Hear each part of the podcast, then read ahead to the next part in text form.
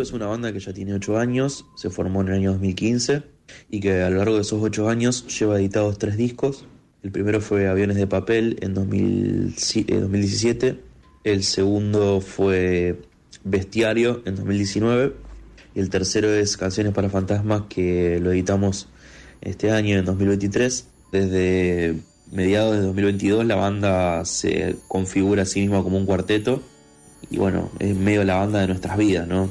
Es un proyecto que ya lleva mucho tiempo, en el, digamos, ya lleva muchos años, a pesar de que ninguno de nosotros tiene más de 26 años, pero bueno, es eh, un poco complicado, sobre todo en Rosario que las bandas duran tanto tiempo y la verdad que a nosotros nos, nos hace muy felices.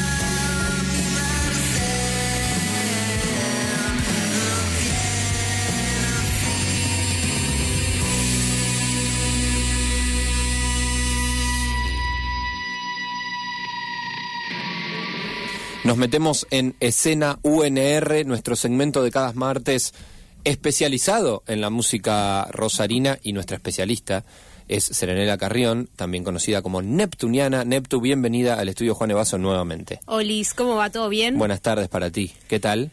Bien, te diría que llegué corriendo, pero vine caminando.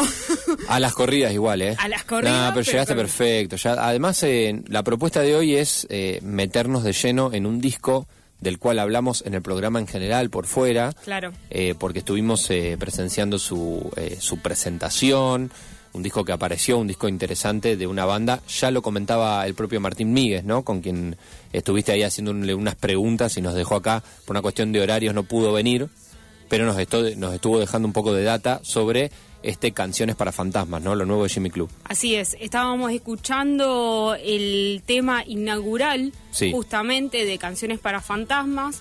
Eh, y la verdad que, bueno, eh, el tema se llama Primavera, lo que vendrá. Eh, así se inaugura el disco. Así- Ya así abre. Vamos a ir repasando un poco, bueno, un poco esto que le estas preguntas que le estuvimos haciendo a, mm, a, mm, a Martín Míguez, que es la guitarra y voz de Jimmy Club. Y bueno, ya que estamos, para hacer un repasito de la banda, porque me imagino, Sí. eh, quiero creer que ya la conocen, porque como decís, ya se ha hablado, lo hemos hablado en otros No, momentos. pero no tenés que hacer esas suposiciones, porque también siempre tenemos gente nueva escuchándonos. Siempre hay, el público se renueva. Así es, así es. Bueno, ¿qué podemos decir de Jimmy Club? Él lo contó un poquito al principio. La banda fue cambiando de integrantes, pero siempre estuvo Martín al frente.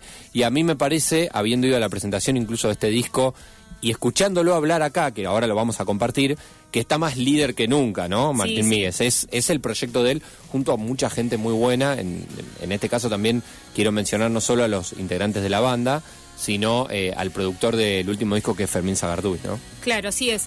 Eh, la verdad que, bueno, eh, Jimmy Club es una banda rosarina de rock psicodélico que viene tocando desde el 2015. Bueno, como bien escuchábamos lo que decía Martín, eh, fueron ahí, hubo una movida dentro, hacia el interior de la banda, lo que hizo que, bueno, se resignifique un poco no solamente el- los lugares, digamos, de los instrumentos, sino eh, cómo encararon este proyecto.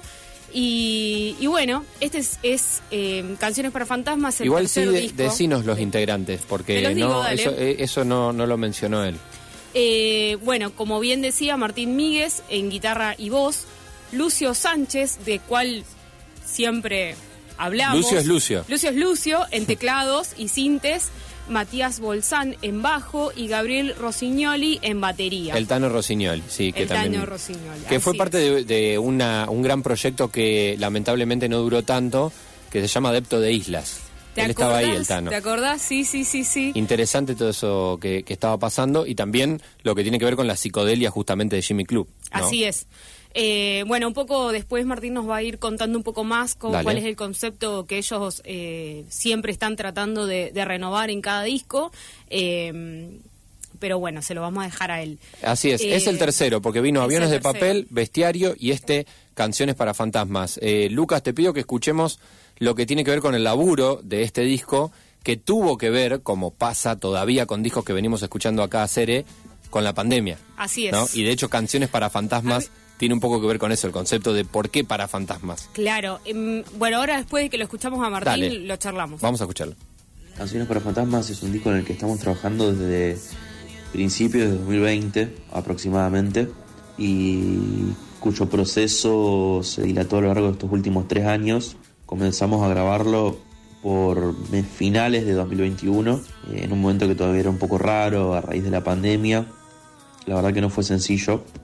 Eh, el disco se mantiene a sí mismo como un disco conceptual, un disco que tiene un trabajo de nar- narrativo inclusive, que se sostiene a lo largo del disco, y también la confianza en Fermín, que fue nuestro productor y que eh, nos dio fuerzas. Muchas veces, hasta inclusive únicamente, las reuniones productivas con él eran, eh, ok, esto está bueno, sigan, era como profundicen, digamos. Eh, abracen esa idea y cásense con la idea y denle para adelante porque están haciendo algo que está buenísimo. Y, bueno, terminó dando resultado porque la verdad que el disco como tal termina sonando, tiene una identidad sonora muy marcada, tiene una identidad lírica muy marcada, hace que se destaque por su singularidad. Hoy por hoy quizás las bandas no se toman tanto tiempo para realizar un trabajo por el tema de que los algoritmos y los tiempos te exigen que hagas un disco prácticamente por año o cada seis meses inclusive. Realmente son muy pocas las bandas que se pueden dar el lujo de detenerse en el tiempo a, realizar un trabajo, a hacer una obra así de compleja. Y la verdad es que por la recepción que está teniendo, no te digo que quiero volver a tomarme tres años, porque la verdad es que no, porque me gustaría eh, sacar más discos de una manera un poco más regular.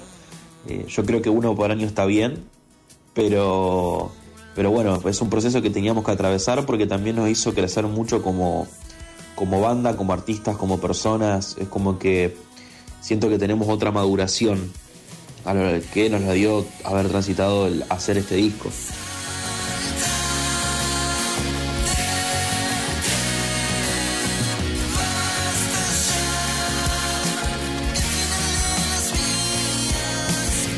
Y lo que está sonando ahora es Bogué, que es como sigue eh, este Canciones para Fantasmas. Ahí nos contaba un poco cómo fue ese proceso Martín Míguez. Interesante también esto de decir, bueno, largarse a trabajar un disco varios años y no tanto esto de un single o armar un, EP, digamos, porque hay que sacar porque el algoritmo te lo pide. Obviamente la búsqueda de ellos va un poquito por otro lado, aunque no se niegan, obviamente, a la búsqueda de, generar audiencia, generar público, y eso lo hacen tranquilamente, no niegan eso para nada. Sí, sí, y aparte que es un poco jugar con las reglas del juego, si querés. Eh, pero bueno, eh, me, gusta particularmente eh, lo, que escuchábamos recién, porque bueno, hay una constante de hace ya, bueno, desde la pandemia, obviamente, en la cual em, se nos menciona, o sea, cuánto tiempo se toman los proyectos para armar un disco, para sacar un tema, eh, cuáles son las reglas de que te impone la industria, de las cuales a veces uno aprovecha y juega, otras que son las que te traban. Em, siempre es interesante eh, escuchar de, de, la boca de los diferentes artistas eh, cómo, cómo termina siendo ¿no? un condicionante de una forma u otra de, lo que vienen haciendo, ¿no? O cómo piensan en los proyectos. En este caso, eh, Martín resalta que, bueno, se tomaron tres, tres años para, para hacer un disco eh, que es mucho tiempo, pero que si te pones a pensar tampoco es tanto. O sea, son tres años, en tres años pasan un montón de cosas, es pero... que últimamente se volvió como tan intenso que parece que es mucho, ¿no? Eh, parece que es mucho. De hecho, él resalta también que la banda viene de 2017 y dice, son pocas las bandas que duran tanto tiempo en Rosario también. Y es verdad, eh, hay muchas bandas que, que mucho menos tiempo duran, incluso habiendo lanzado algún, o con algunos lanzamientos muy interesantes también. Sí, ni hablar, ni hablar. Eh, bueno, y después un poco otra constante que venimos viendo en, a lo largo bueno, de todo este tiempo eh, es como, como la, la, pandemia, esa cosa de tener que replegarse, de tener que replegarnos como sociedad, sigue teniendo efecto, digamos, en la, en la forma en que escuchamos música, en que se produce música, en que se distribuye la música. Y, y bueno, y cómo nos, nos, está, nos terminó dando un montón de frutos muy buenos. Este, sí eh, yo la verdad que lo Estoy empezando a pensar que nos cambió para siempre. Yo creo que sí, totalmente. O sea, fue, fue, fue, fue feo, pero al mismo tiempo, eh, evidentemente, fue productivo, digamos. Y hablando de producción, eh, Crónica de un niño solo, parte 1 vamos a escuchar ahora, mientras Martín Míguez de Jimmy Club nos cuenta el concepto del disco y sobre el final algo de el arte, o sea, lo que tiene que ver con el lo conceptual genérico general del disco y después escuchamos un poco sobre eh, ilustraciones, arte de tapa, fanzine, que lo tengo por acá, me olvidé de traerlo acá a la mesa, pero lo tengo, el fanzine de este Canciones para Fantasmas. Seguimos con Chimmy Club en esto que es escena UNR dentro de Falso Vivo. Nosotros siempre nos hemos caracterizado por una búsqueda un poco más sensorial, un poco más de lo que es la evasión a través de la música. Siempre creímos en ese factor que tiene la música de, de vuelo y de alcanzar como estados alterados a través de la misma de la misma de la escucha únicamente, ¿no? Y la verdad es que hemos encontrado un balance que a mí me parece un balance para seguir profundizando dentro de esa idea, dentro de esa línea entre una canción pop y la búsqueda sonora que tenemos nosotros. Eh, un poco quizás yendo a, lo que tiene que ver con la cuestión más lírica, más narrativa del disco, durante mucho tiempo en la pandemia hemos sentido que estábamos haciendo canciones para nadie. Era como estoy haciendo canciones para, para nadie en el sentido no es que nadie las va a escuchar, sino como que eh, una vez que salgamos de todo esto yo no sé qué va a quedar del mundo, ¿no?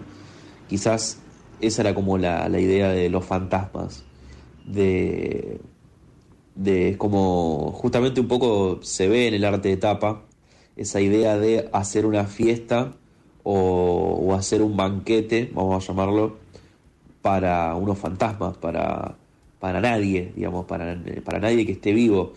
Por una cuestión de que uno a veces, eh, bueno, sobre todo en la pandemia hubo tanta incertidumbre y tanta tanto miedo que se generalizó en la gente y tanto rechazo hacia el otro, que la verdad que fue un momento muy difícil para atravesar en todos los niveles, en todos los sentidos. Pero bueno, durante mucho tiempo creo que estaba como esa idea de, que la muerte estaba tan latente y fue muy complicado, la verdad que no, fue para nada sencillo. Y un poco, si bien el disco está bastante embebido del contexto y está bastante eh, rebosado ahí en, esa, esa incertidumbre, en esa locura que fue la pandemia, creo que los temas que son más representativos de eso son las, las, las dos canciones que se llaman Crónica de un niño solo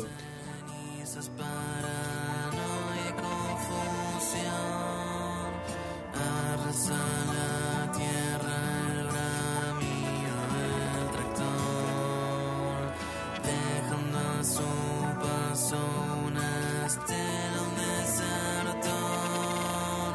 ¿Dónde escaparemos si el futuro ya está acá? Ya no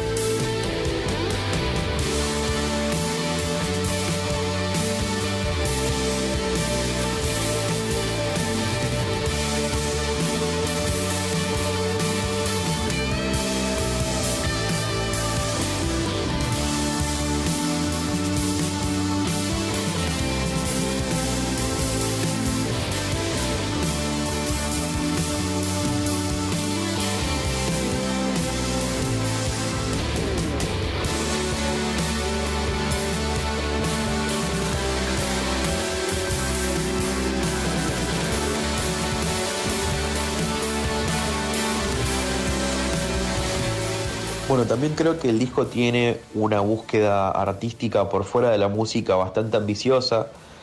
Nosotros consideramos que el disco tiene como dos artes.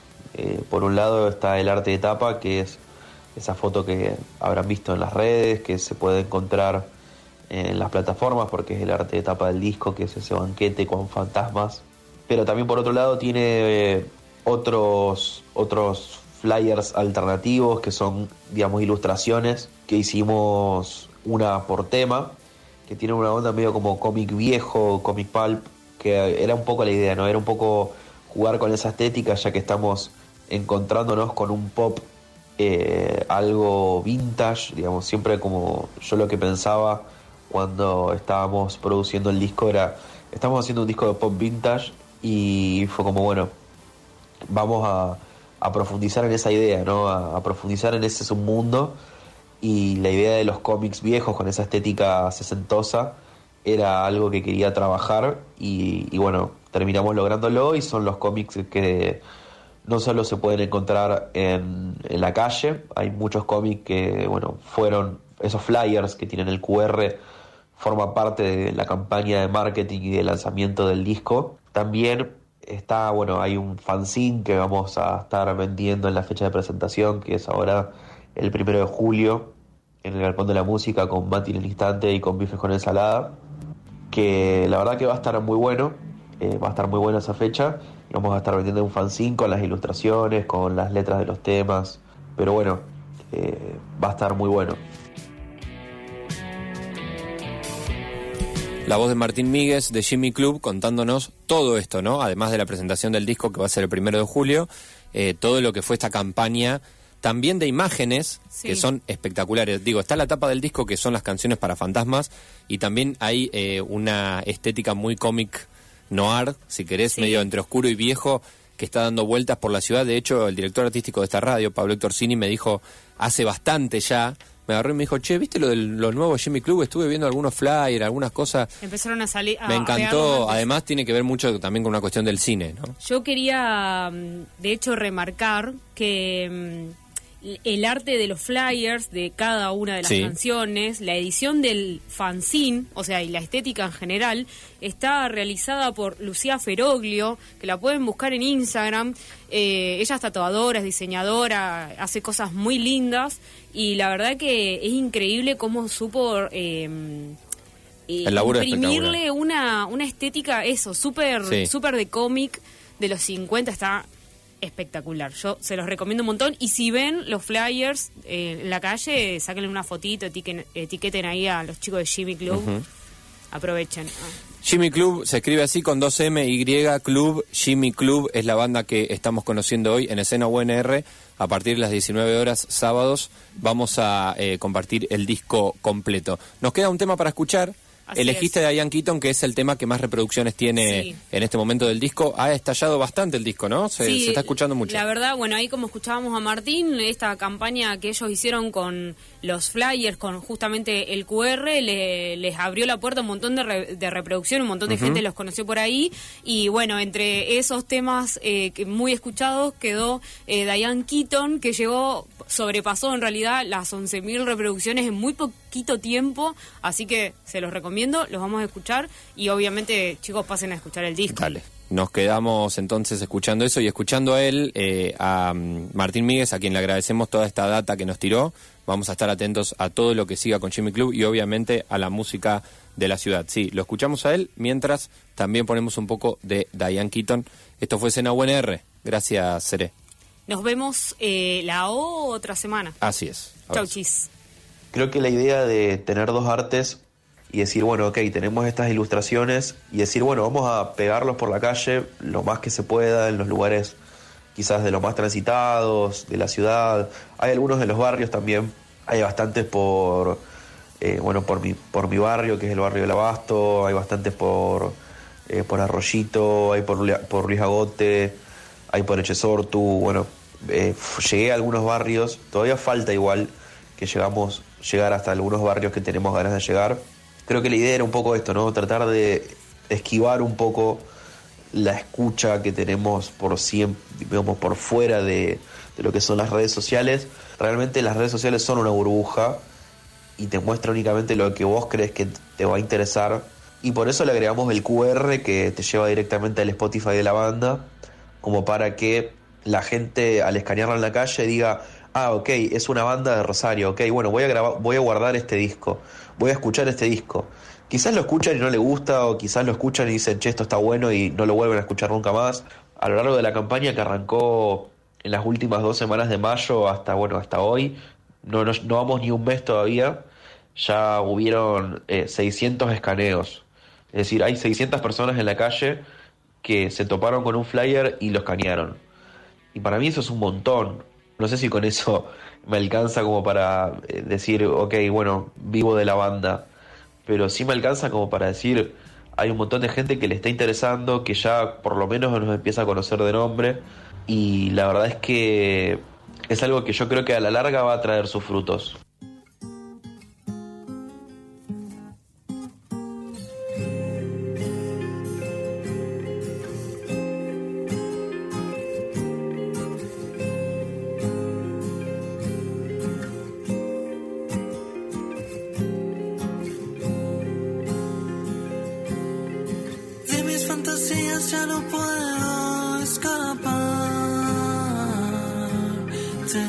Que